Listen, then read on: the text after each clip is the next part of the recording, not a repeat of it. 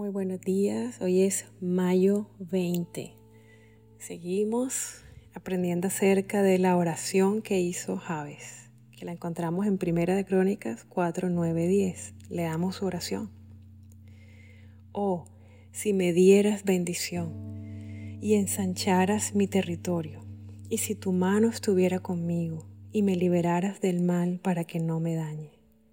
Y Dios le otorgó todo lo que pidió.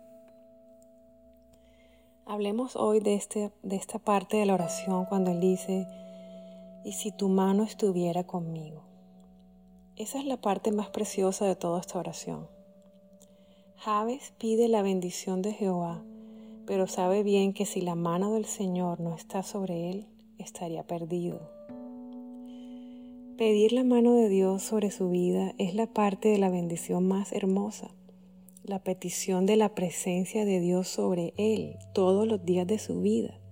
Su presencia abrazándolo, guiándole, llenándole de tal manera que nunca ninguna bendición en la tierra pudiera jamás superar la mayor bendición de todas, que irá más allá de la vida en esta tierra, la bendición eterna de la presencia de Dios.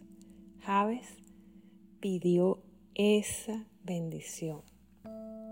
Esa bendición incluía la gracia y el favor de Dios. La mano de Dios sobre él le recordaría todos los días que Dios era el gran autor de todos los milagros que sus ojos estaban viendo.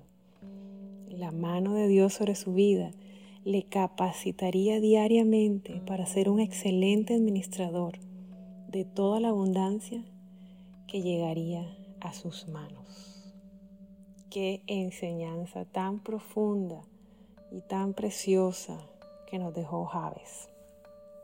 Vamos a orar.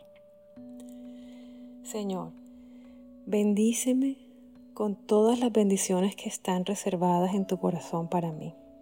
Ensancha mi corazón, mi mente, mis capacidades, mis recursos. Abre nuevos caminos, puertas y oportunidades Dame sabiduría del cielo para administrar todo lo que me entregas aquí en la tierra. Pero lo que más quiero, Señor, es tu mano sobre mí. Que tu presencia me llene, me rodee y me guíe todos los días de mi vida y pueda yo disfrutarla eternamente. Y por último, Padre, te pido que me protejas de todo mal en el nombre de Jesús. Amén. Como reto del día quiero preguntarte, ¿qué significa para ti que la mano de Dios esté sobre tu vida? ¿Cómo sería tu vida si su presencia no estuviera contigo? Escribe tus respuestas. Si nunca has invitado a Jesús a entrar en tu corazón, hoy es el día perfecto para hacerlo. Dile, Señor Jesús, gracias por haber estado dispuesto a morir en una cruz por mí. Gracias porque tu sangre me perdona y me limpia. Gracias porque tu sangre me sana y me salva. Hoy recibo el regalo de la salvación. Hoy recibo el regalo de la adopción como hijo tuyo, como hijo de Dios, y recibo tu Santo Espíritu que viene a morar dentro de mí. Entra Jesús y siéntate en el trono de mi corazón. Amén.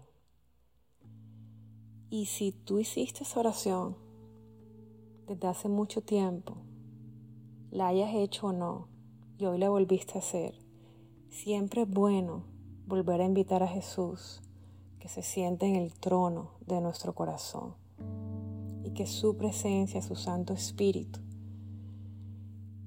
no solo que esté con nosotros, porque Él siempre está, sino que nosotros seamos conscientes de su presencia. Vivamos abrazados a esa presencia, nos, dejamos, nos dejemos dirigir por su presencia sobre nuestras vidas. Esa será la oración más importante que hagamos durante todos los días de nuestra vida. Que su presencia esté con nosotros. Que Dios te bendiga y que hoy sea un día en el que estés consciente, que todos tus sentidos estén apercibidos, que estés consciente de su mano sobre ti. Que Dios te bendiga.